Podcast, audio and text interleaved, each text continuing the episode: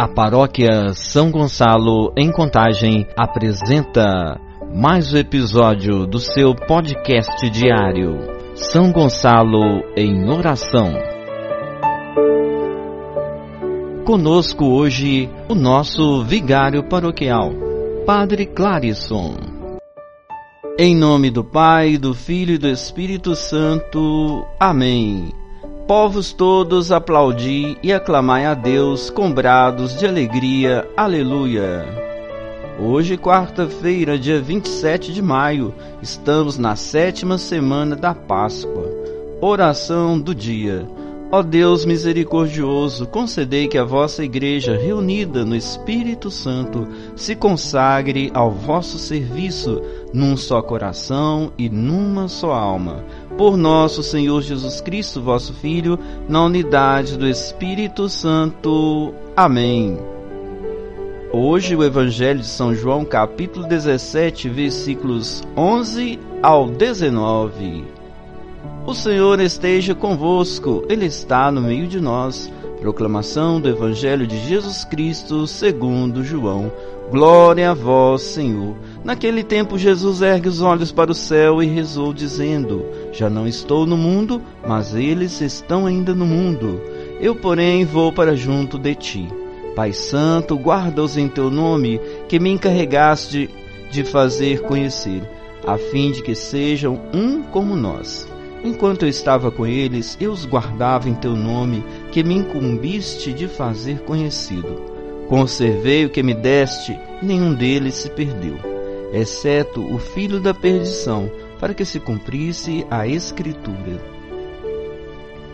Mas agora vou para junto de ti. Dirijo-te esta oração enquanto estou no mundo, para que eles tenham a plenitude da minha alegria Dei-lhes a tua palavra, mas o mundo os odeia, porque eles não são do mundo, como também eu não sou do mundo.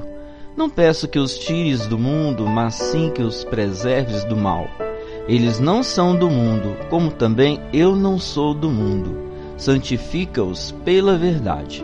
A tua palavra é a verdade. Como tu me enviaste ao mundo, também eu os enviei ao mundo santifico-me por eles, para que também eles sejam santificados pela verdade. Palavra da salvação, glória a vós, Senhor. No evangelho de hoje, a unidade dos discípulos de Jesus é demonstrada como a preocupação contínua de Jesus.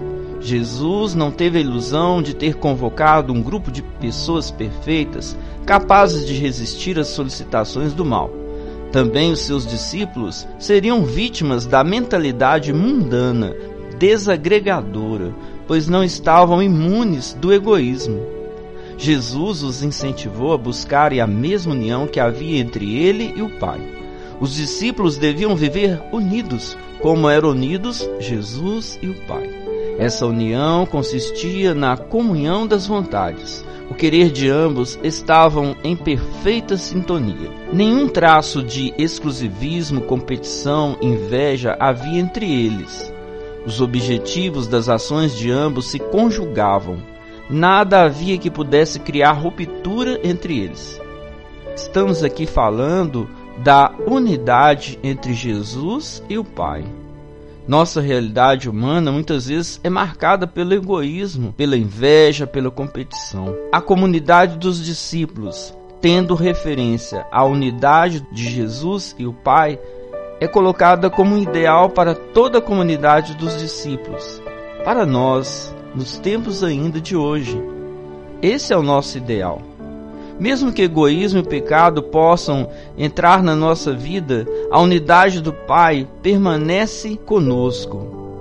E Ele quer questionar a divisão que muitas vezes há na nossa vida.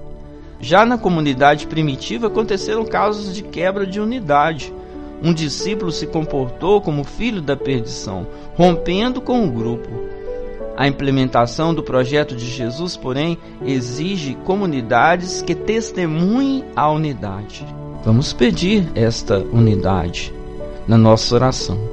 Senhor Jesus, que possamos nos colocar a serviço da unidade, a exemplo daquela que existe entre vós e o Pai. Amém. Vamos também aqui lembrar de uma canção que diz: Que sejam um é o que eu quero mais. Que sejam um é o que eu quero mais. O meu amor é que os torna capazes. Sem medo algum, se amem mais. Sem medo algum, se amem mais. O meu espírito é quem age e faz. Realmente, esta grande obra de unidade só é consolidada, realizada pelo Espírito Santo de Deus. Vinde, Santo Espírito de Deus.